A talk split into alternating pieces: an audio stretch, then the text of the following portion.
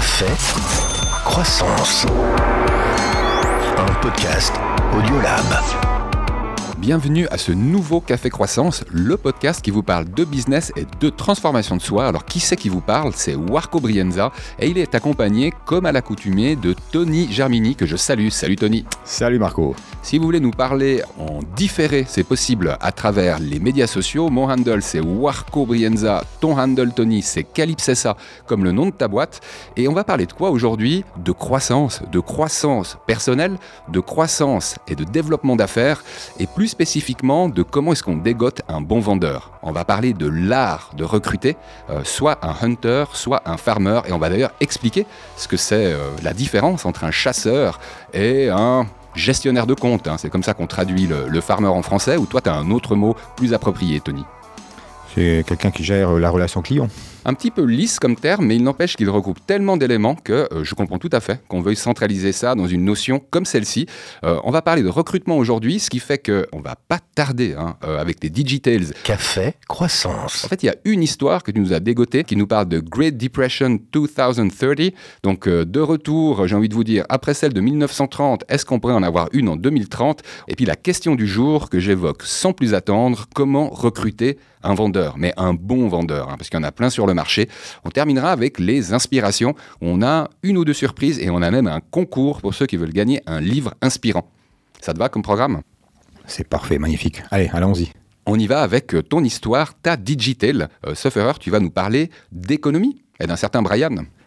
Donc c'est lié à l'économie mondiale. hein. Donc en fait, Brian, Brian pour être précis, c'est Brian Beaulieu. Donc Beaulieu comme en français, sauf que c'est un, bon américain. hein. Donc Brian Beaulieu, j'ai eu la chance de, le rencontrer hein, en 2018 lors, d'un, lors, d'un, ben, lors de ma formation à, à Boston, UMIT. Donc Brian Beaulieu, il a toute une matinée, il a présenté un petit peu sa façon de travailler sur l'économie. Donc lui, la particularité qu'il a, Brian, c'est qu'un c'est un expert en prédiction d'économie.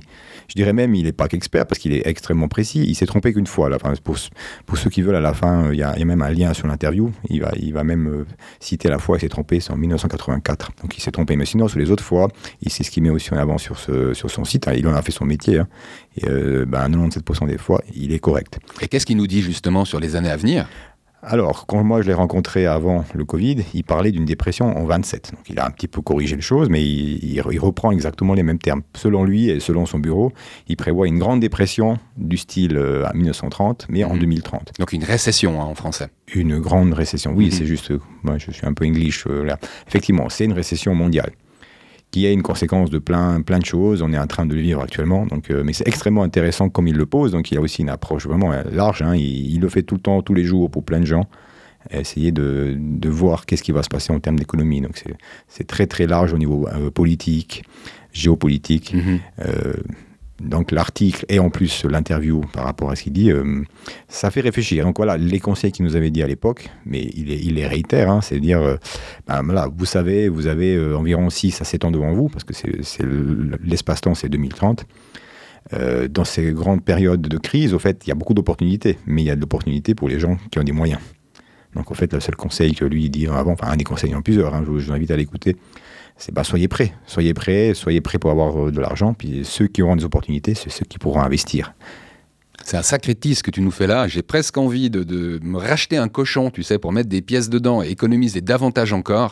Euh, tu sais, ça renvoie hein, au sujet justement qu'on a eu au World Economic Forum où on a davantage parlé de géopolitique que, d'économie. Je trouve intéressant parce que le résumé donné par le WEF lui-même est repris hein, par Reuters et les autres euh, agences de presse.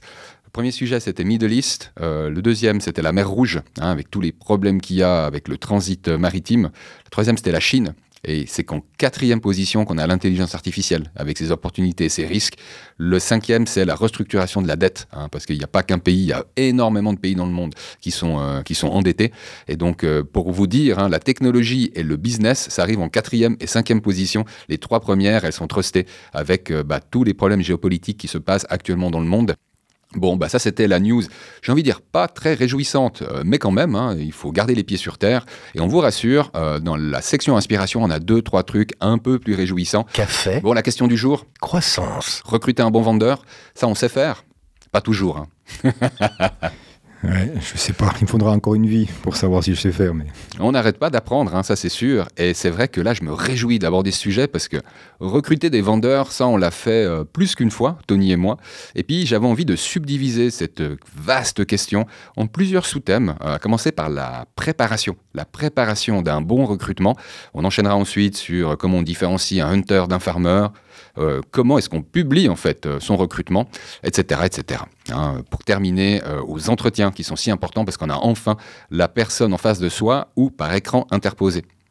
Alors la préparation, j'ai envie d'en parler de cette préparation un petit peu comme Audience le fait quand elle fait du, du consulting RH. Euh, Et pour moi, le maître mot, c'est cahier des charges tout part du cahier des charges. On vous en a d'ailleurs mis un euh, en exemple, et je trouve que c'est un exemple avec un grand E. Euh, c'est une experte en ressources humaines avec qui euh, j'ai pu travailler ce document. Il a quelques particularités, j'en citerai peut-être deux. une qui est d'expliciter les liens hiérarchiques entre bah, la personne que vous êtes sur le point de recruter et le reste de l'équipe. Ça a l'air complètement anodin hein, quand j'en parle comme ça. Je peux vous dire que bah, c'est un petit peu comme on le voit dans les émissions animalières ou comme on le voit quand on on est intéressé aux interactions entre humains, bah, quand il y a un nouvel élément qui rentre dans un groupe, euh, il y a effectivement plusieurs pré-étapes qui se passent avant qu'il soit complètement intégré et que du coup il révèle son, plein potentiel.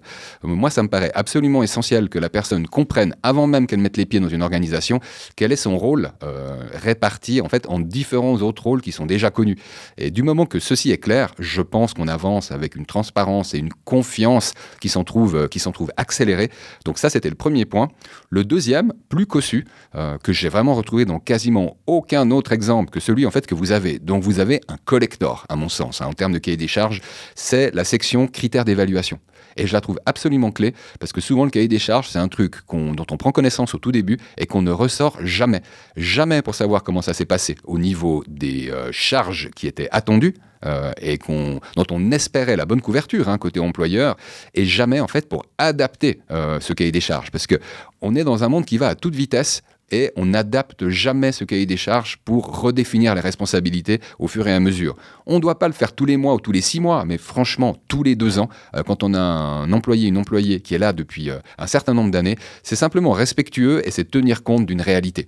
Euh, donc effectivement, pour vous rappeler que ce cahier des charges, le plus souvent, il fait partie du contrat qu'on signe, et d'effectivement connaître les critères d'évaluation, savoir comment on sera noté par rapport à son travail, c'est une base que moi je trouve excellente pour faire évoluer évoluer le cahier des charges d'une part, et surtout pour rendre euh, ce processus d'évaluation de fin d'année plus vivant. quoi. C'est-à-dire on sait à quelle sauce on sera mangé, et du coup on se prépare à la sauce qu'on a signée.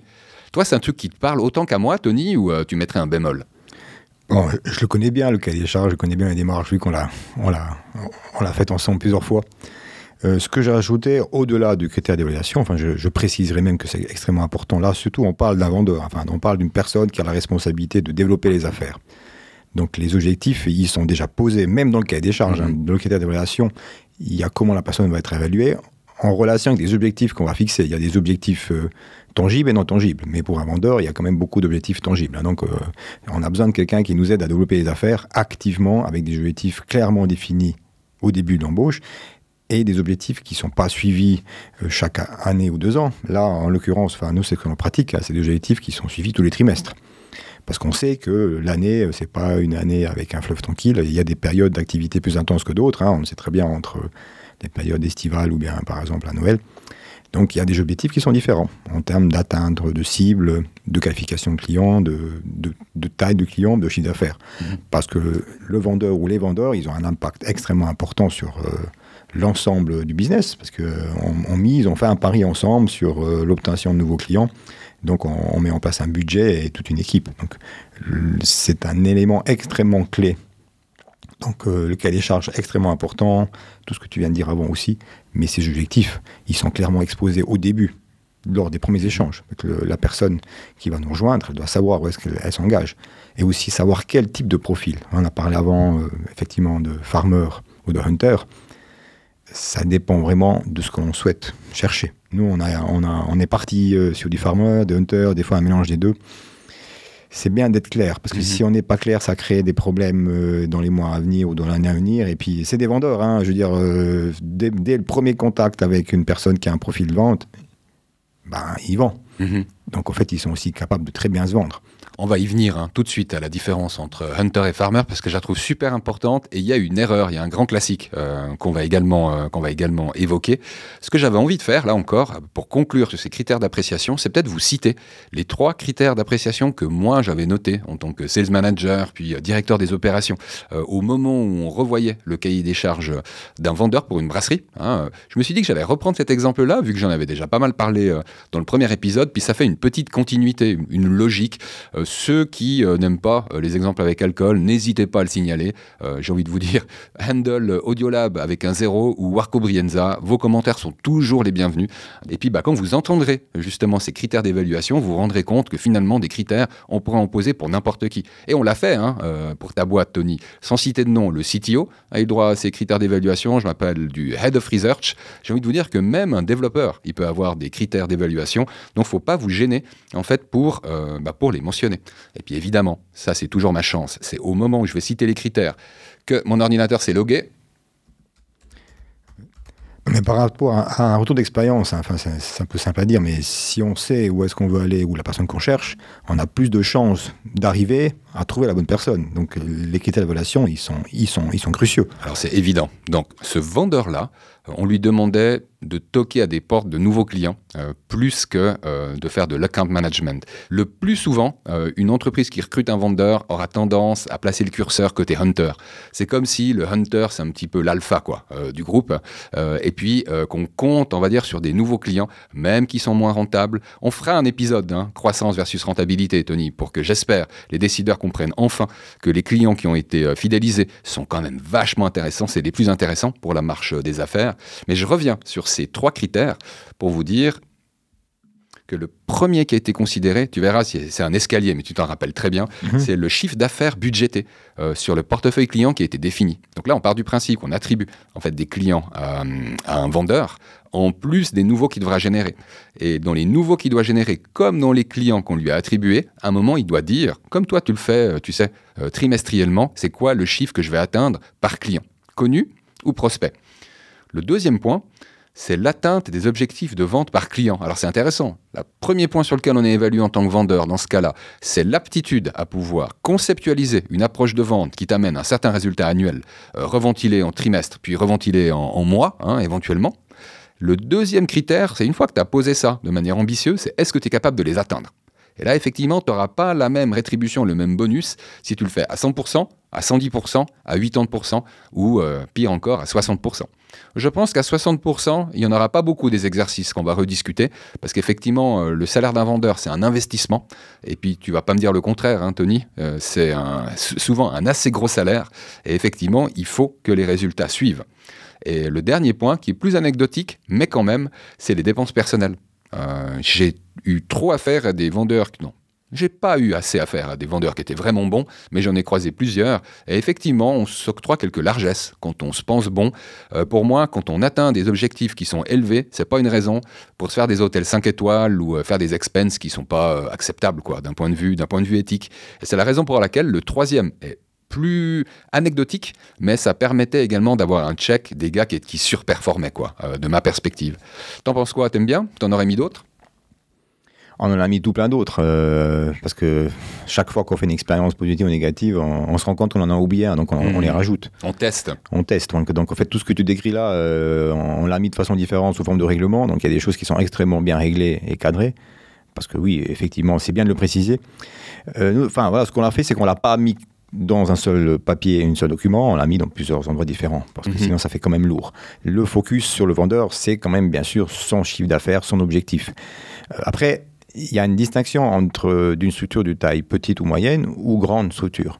C'est vrai. Parce que dans une grande structure, euh, je veux dire, c'est disons que c'est impitoyable. Quelque part, euh, le vendeur, si après une année, il n'a pas de résultat, ben, c'est fini. Quoi. Dans une petite structure, vu que c'est un coût quand même considérable l'investissement, il y a toujours la grande question qui se pose, euh, allez, encore un petit mois, allez, encore un petit mois. Puis c'est... En fait, dès le moment qu'on se pose cette question, c'est qu'en fait, il faut qu'on arrête. Mais je comprends, c'est extrêmement difficile de prendre des décisions parce que quand on a, on a fait toute une démarche de présélection, on a fait une formation, un accompagnement de la nouvelle personne, je veux dire, la première année, c'est clair, c'est pas rentable. On gagne pas d'argent, on en perd. Rentrons dans le dur, euh, Tony, parce que je trouve que là, tu soulèves vraiment un point qui m'intéresse. Euh, et on va faire un petit focus. Euh, environnement B2B avec cycle de décision client plutôt long. je dirais que moi, je perçois ton cycle de décision, tu sais, entre le moment où tu te grattes la tête parce que tu as un problème, le moment où tu signes parce que tu es prêt à payer une facture d'un prestataire externe comme Calypse, je dirais qu'il se passe un à deux ans dans le cas de tes clients à toi. Est-ce que tu confirmerais ou tu mettrais plus long ou plus court? Et c'est jamais facile de mettre des moyennes. Hein. Non, non. Alors, si c'est les clients institutionnels, publics, on est clairement dans ces, dans ces tranches-là, hein, un mhm. an, deux ans. Mais après, quand c'est des clients privés qui ont compris l'offre et qui ont compris leur, leur intérêt, mais ça peut aller plus vite. peut aller, euh, on parle de mois. Hein. Mais ça reste quand même des mois. Hein. En dessous de six mois, entre le moment où tu te grattes la tête et le moment où tu signes, je pense que c'est difficile dans des activités où tu envoies des factures à plus de 50 000 francs. En fait, on, a, on a une règle que si c'est au-delà de six mois, euh, c'est qu'en fait, on a mal qualifié, on a mal estimé, hmm. il n'y a pas d'identification du besoin. Donc, en fait, au-delà de six mois, il y, a un problème. Très intéressant. Dans, les clients PME, hein. il y a, hmm. clairement un problème. On n'a pas la bonne personne, on n'a pas le décideur on n'a pas vraiment défini le besoin ou euh, la cible n'a pas compris. en fait, ça traîne. Alors là, si je résume, on sait qu'on a un cycle de décision qui peut aller entre euh, allez, maximum 6 mois et 18 euh, à 24 mois quand c'est des organisations publiques. On sait qu'on recrute un commercial et qu'on veut lui laisser sa chance. Au final, la réflexion du un mois de plus, un mois de plus, un mois de plus, dans le cas de Calypse, qui est une boîte B2B qui vend des solutions complexes, plutôt cher, j'ai envie de dire, des montants à 5 chiffres, j'ai envie de te dire qu'un essai, hein, formation incluse, euh, donner sa chance, coacher, j'ai l'impression que faire moins de 6 mois, c'est difficile.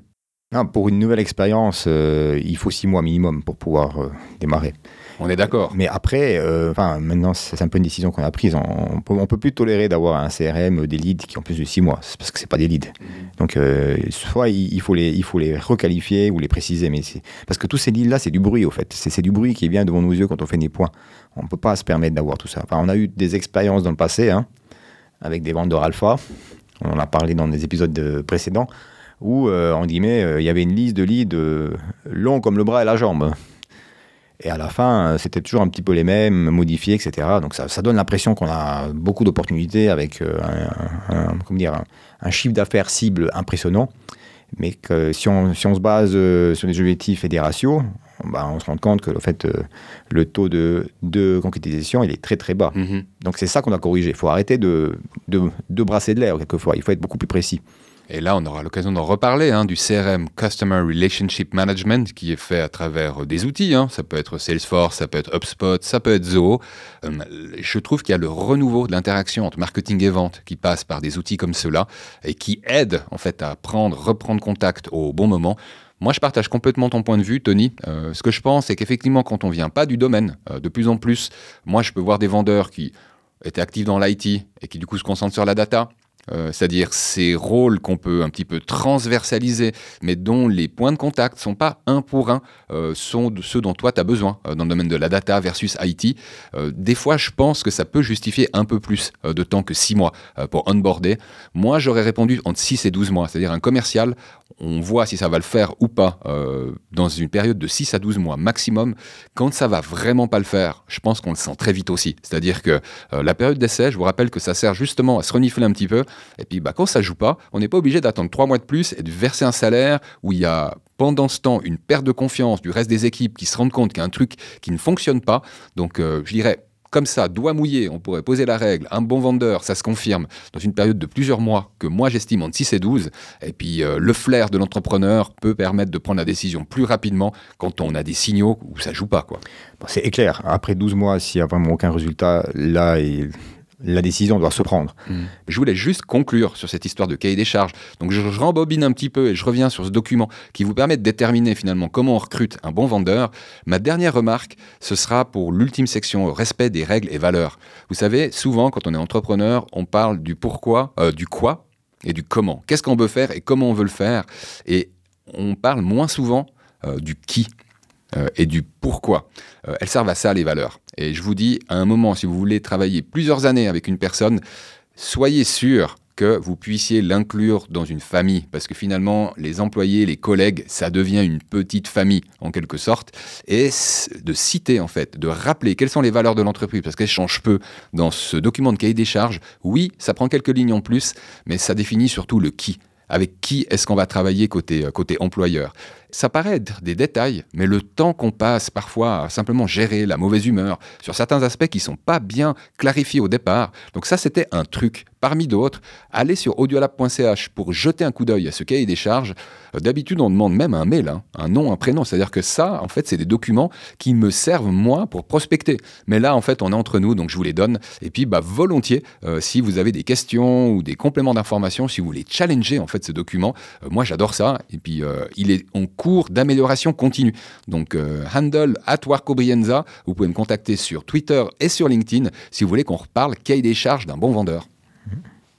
Profitez, hein, parce que là, le cahier des charges qui est à disposition, c'est plusieurs années d'expérience. Enfin, c'est pas pour euh, nous-mêmes, on l'a testé, on l'a fait évoluer, et il faut qu'il soit évolué parce que le monde, le, monde du travail évolue. Donc, euh, mais il faut en profiter parce que c'est pas un cahier des charges qui, est juste sorti du chapeau du magicien. Tout à fait. Non, non, c'était une magicienne, hein, responsable RH, Caroline que je salue. Euh, c'est toute son expertise, 20 ans d'expertise RH, voilà, formalisée dans un document qui est le départ de tout. Recrutement, évaluation, évolution du poste, etc. etc. Ouais. Après, il y a un sujet que tu as cité avant qui me tient à cœur, hein, c'est le comment dire, c'est la culture d'entreprise. Hein, start-up ou pas start-up, mhm. scale-up ou pas scale-up, c'est extrêmement important. Quand on fait, quand on fait entrer un étranger, une personne qui n'est pas dans une équipe, dans une famille, il faut être très très attentif sur euh, son rôle et comment est-ce que cette personne-là va s'inscrire dans, la dynamique des types et qu'est-ce qu'elle va changer dans la dynamique. Bien sûr, le but c'est qu'elle amène quelque chose de plus, mais il faut, faire attention. Donc, bien sûr, hein, on est sur l'approche euh, entre guillemets euh, valeur, mission et objectif, mais nous, ce qu'on fait, enfin, c'est ce qu'on essaie de faire, mais on essaye puis on se trompe, mais j'espère quand même qu'on va vers le meilleur. On utilise euh, un outil qui s'appelle Crystal Nose, comme la boule de cristal depuis plusieurs années. Hein. Donc en fait, c'est un outil qui, qui, ressemble à une dizaine de tests psychologiques.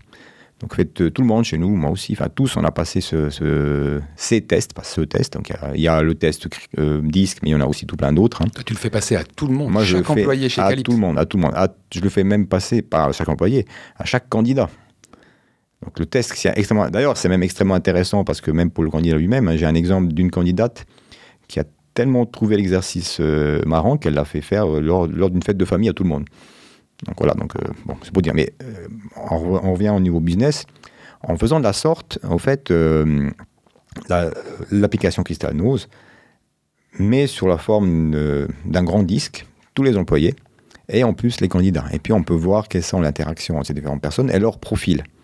Et c'est extrêmement important d'avoir une, équipe cohérente, pas simplement en termes de compétences, mais aussi en termes de valeurs personnelles et de façon de, de se comporter. Je peux dire un truc que je trouve excellent parce que tu me l'as fait passer également. Un truc que j'ai adoré, c'est qu'en fait, ton board une partie significative de l'équipe. C'est-à-dire, c'est génial hein, de connaître la couleur. Par exemple, quand on est un vendeur, le rouge, c'est une couleur qui est appréciée hein, sur le profil qu'on recherche. Mais il y a d'autres couleurs qui sont appréciées sur la partie euh, sociabilisation, par exemple, conceptualisation, qui sont plutôt le bleu, le vert. Enfin, je me rappelle plus très bien, tu sais peut-être mieux que mhm. moi. Donc ça, c'est déjà une chose, de pouvoir identifier finalement dans quelle case on peut te mettre, de pouvoir voir avec quelle correspondance ça pourrait matcher euh, sur les autres profils hein, qui sont également connus. Euh, mais ce qu'il y a de fort, et ça je pense que c'est assez rare, c'est de faire embarquer l'équipe en processus de recrutement. Vous savez, ça a toujours été une grande frustration de ma part, c'est que le recrutement c'est centralisé, c'est souvent un DRH avec euh, un responsable d'équipe qui s'en occupe, mais ensuite ce gars-là, il va bosser dans une équipe où souvent les gens, ils n'ont pas voix au chapitre. Moi je dois dire, c'est de la balle, je dois vraiment le dire. Alors c'est vrai que depuis une année, on parle beaucoup d'IA générative, etc., donc les gens sont un peu plus alertes. Mais nous, on l'utilise depuis 4 ans, hein, Crystal Nose. Donc quand je dis que c'est de la balle, c'est vraiment impressionnant. Hein. On, reprend le cahier des charges. Qu'on décide de publier sur LinkedIn ou sur un autre biais, on soumet le cahier des charges à l'application. Crystal Nose nous sort le profil qui devrait correspondre à ce qu'on a mis dans le cahier des charges. Et sur les deux dernières embauches, la personne qu'on a sélectionnée à la fin, c'était la personne qui correspondait au profil que Crystal Nose avait identifié dans le cahier des charges. Donc sans, euh, sans rien du tout. Vous vous rendez compte? Et puis, il y a encore un autre élément. Parce que pourquoi on l'a fait aussi? Parce que, bon, un vendeur, c'est important. Enfin, une personne qui vient pour aider euh, une équipe à, développer ses, affaires. On a eu aussi des expériences dans le passé où le vendeur a été complètement rejeté par l'équipe technique. Donc, comment vous voulez qu'on arrive à vendre quelque chose si le vendeur, bien qu'il soit brillant, qu'il soit tous les talents du monde, qu'il arrive à amener des opportunités, mais qu'il ne peut, pas, peut pas échanger avec les équipes? C'est un échec. Pourtant, on ne peut pas dire qu'il est mauvais Donc là, du coup, on a engagé un bon vendeur, mais il ne s'est pas intégré à l'équipe. Il y a un petit élément qu'on a oublié. Donc c'est ce qu'on essaye de faire en utilisant l'IA.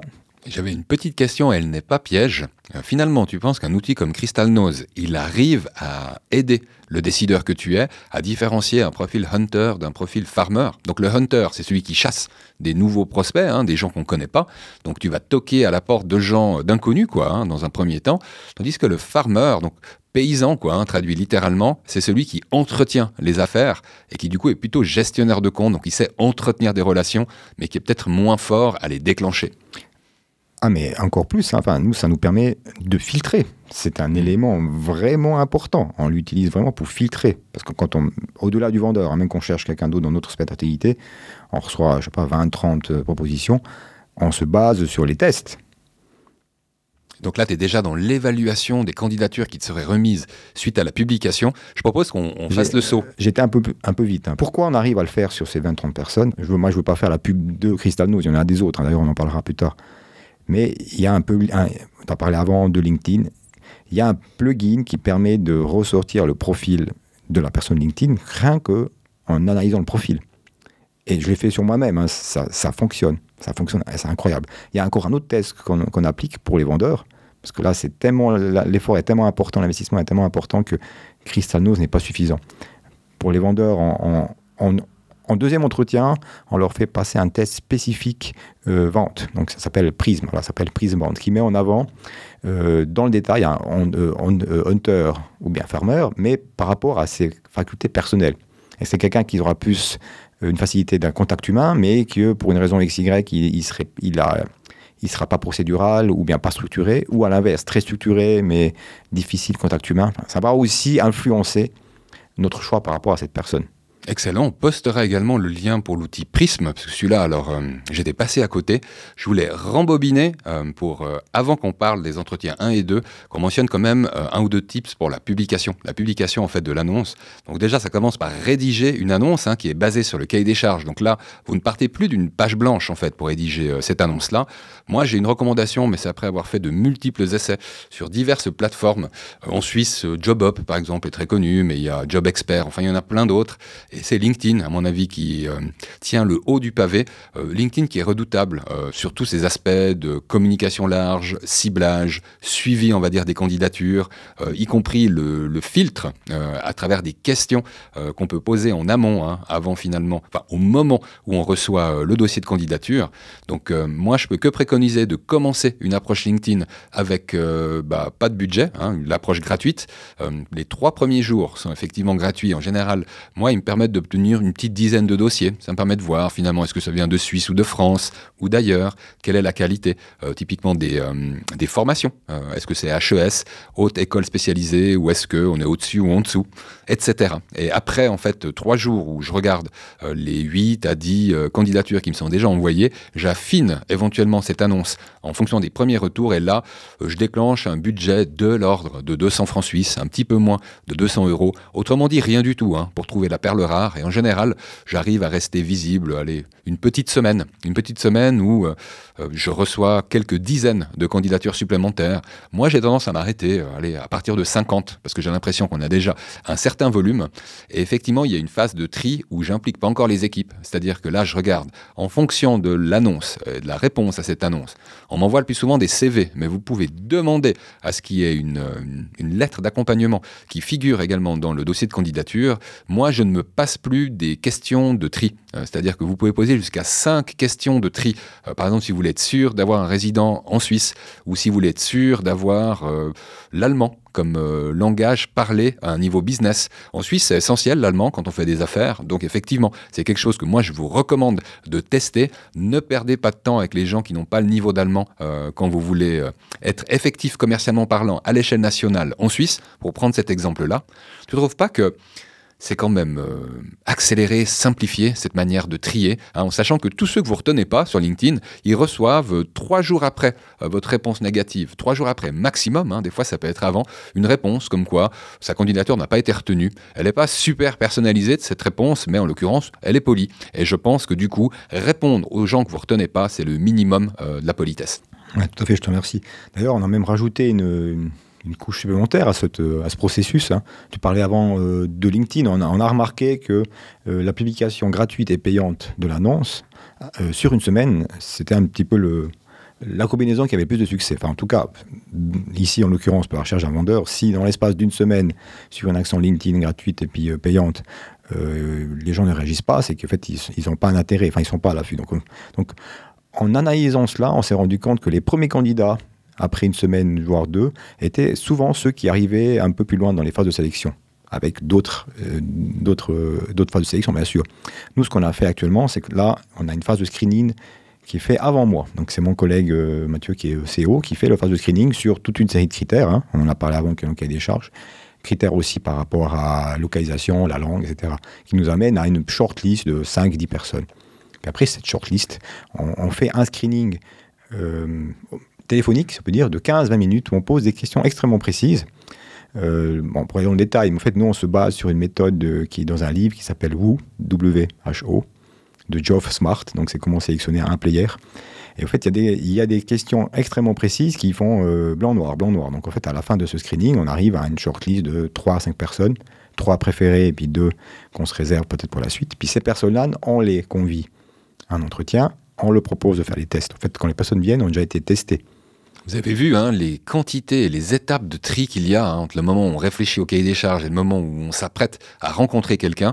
Je te propose, Tony, euh, je donne quelques clés euh, pour le premier entretien, puis je te laisse le deuxième entretien, parce qu'il y a un truc que vous faites que je trouve vachement bien, quoi, et que j'espère que tu vas mieux décrire.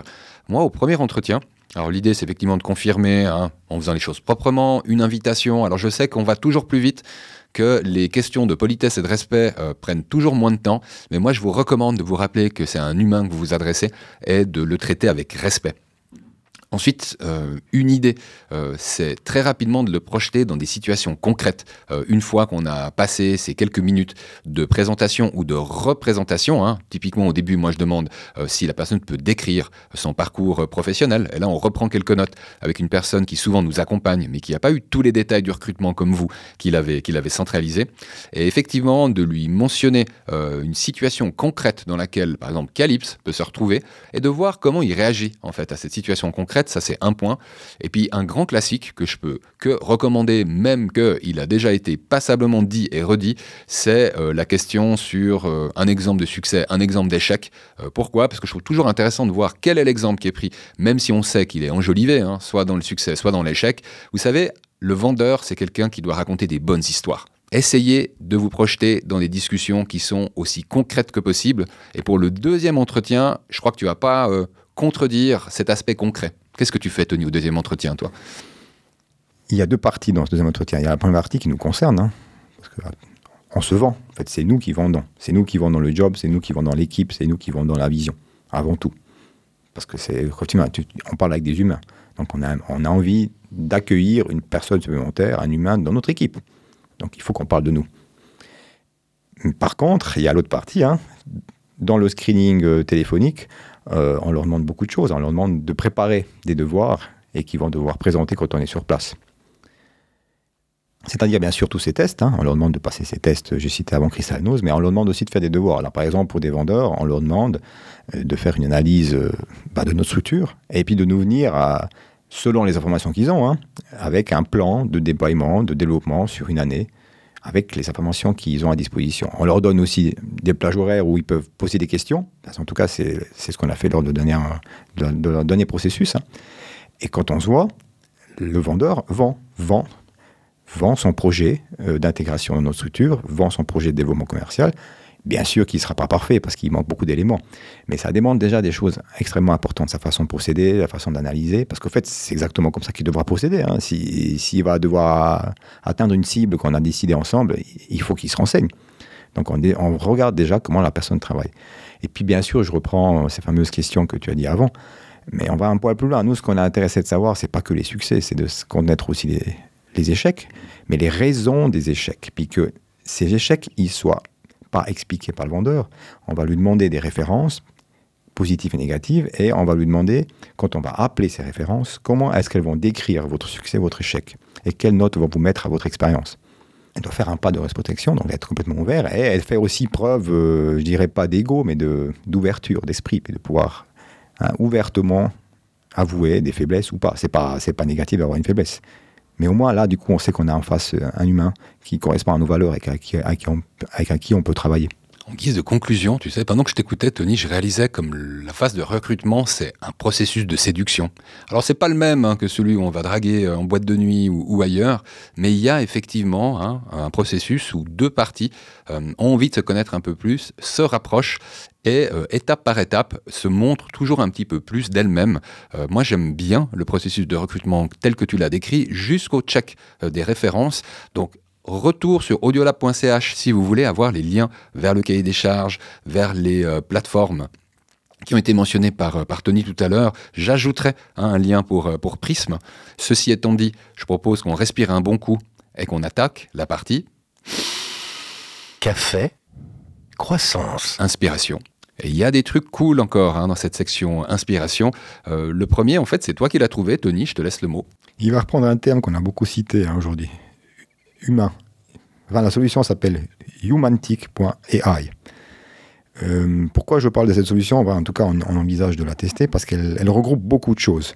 Elle reprend des éléments qui, se retrouvent dans Crystal, hein, parce que forcément, elle, aide aussi à faire des sélections. Mais il y a un lien extrêmement intéressant, c'est par rapport à. C'est un outil intelligent d'aide au développement des affaires, donc euh, qui, se met en lien avec les réseaux sociaux, qui, dit réseaux sociaux, qui fait un lien aussi avec toutes les, toutes les actions de marketing digital. Voilà, je vous invite à les regarder parce que c'est vraiment, en tout cas selon ce qui est présenté, hein, nous on, est en train de le tester, euh, c'est vraiment un agent commercial intelligent qui aide à développer les affaires. Et la promesse, elle est euh, franchement attractive, hein, je vais vous la dire, c'est identifier les early adopters. Euh, et quand on vend de l'innovation, c'est vrai que c'est une des difficultés. Les gens sont souvent pas prêts à entendre le discours. Et s'il y a un outil qui est vraiment capable d'identifier ces gens disposés à l'innovation, Franchement, c'est un sacré outil. Donc, euh, continuons les investigations et reparlons-en, Tony, s'il y a quelque chose euh, hein, qui mériterait d'être communiqué à notre audience. Moi, je voulais enchaîner avec un événement. Donc là, on sort du business. Hein. Là, on est. Euh, ouvrez vos chakras, je vous prie, parce que je vais vous parler d'une expérience immersive, autant par lumière Lumière hypnagogique, hein, tenez-vous bien, et par immersion sonore, ceci pour déclencher un niveau de conscience altéré. Et qui c'est qui fait ça? Je vous rassure, c'est un psychiatre, un psychiatre qui est également musicien, qui est Vincent Lioda. Euh, il fait ça le 18 février 2024 à Grandvaux, hein, donc c'est dans, quelques jours. Il reste euh, la possibilité de s'inscrire en ligne, on vous glissera ce lien. Et grosso modo, euh, si vous avez envie bah, de vous rapprocher de votre subconscient, c'est le meilleur moyen de le faire, en plus avec bonhomie, dans la joie euh, d'une équipe qui a envie de, communier. Voilà. Toi, c'est le genre de truc qui pourrait être beauté. Alors là, c'est pas pour la famille, par contre. Hein. Oui, je, je suis curieux.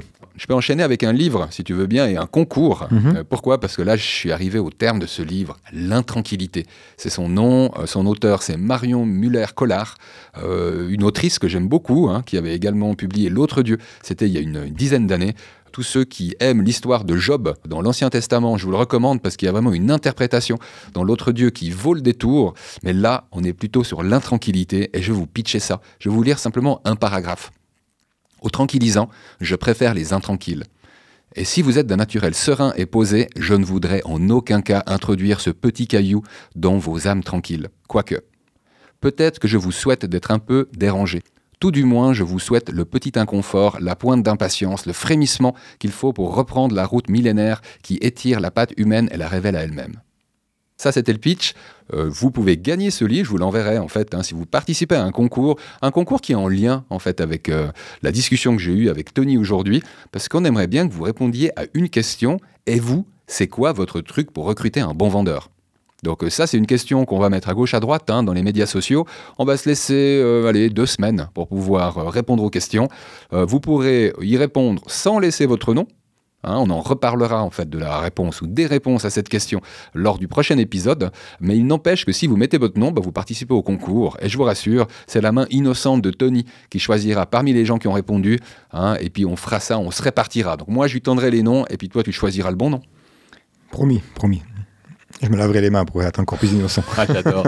bon, bah, puisque euh, tu es sympa, euh, tu peux lire la citation de la semaine. Qui ressort effectivement du même livre en plus. Donc, euh, tu, me l'as déjà vendu. Je vais le lire après, promis, hein, parce que je le découvre aussi avec vous hein, aujourd'hui. La citation de la semaine. La paix se fait en moi parce que j'ai rejeté la paix. De Emmanuel Mounier. Un philosophe qui a vécu pas assez longtemps, hein, entre 1905 et 1950. Et moi, l'interprétation que j'aime, et c'est peut-être plus facile pour moi qui ai lu le livre L'intranquillité, c'est qu'effectivement, Emmanuel doit faire partie des gens qui ont rejeté cette paix tranquille, ce bonheur qui est vendu euh, soit dans les publicités ou ailleurs. Hein. On en vend beaucoup du bonheur sur Internet également. On en vend beaucoup dans les vidéos de coach ou de formateurs. Euh, on en vend passablement, en fait, de cette euh, paix facile, j'ai envie de vous dire, de cette tranquillité. Mais qui sait qui la veut, la tranquillité Ça, c'est la question que je me pose. Parfois, moi, hein, si je suis honnête, mais ce que je veux, c'est une vie entière. Et effectivement, il faut rejeter cette tranquillité, il faut rejeter ce faux bonheur, entre guillemets, pour effectivement accéder à la vraie paix. C'est comme ça que je comprends. Amen. Et la paix et la tranquillité, ou la paix et le bonheur ne sont pas la même chose.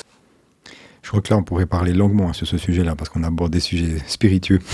Mais nous, on peut toujours parler longuement. Hein. Moi, j'ai adoré parler de recrutement avec toi. On a complètement débordé. Tu sais, à un moment, je voyais qu'on suivait pas le timing, mais je t'avais un petit peu averti.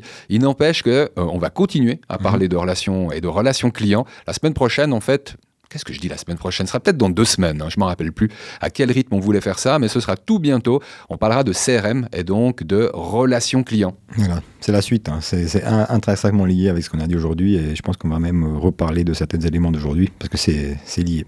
Et tout est lié, hein, tout est lié. Et on conclura justement sur ce message philosophique avant de vous souhaiter euh, bah, une bonne santé. Prenez soin de vous. Et puis au prochain épisode. Bye bye. Que la paix soit avec vous. bye bye. Ciao.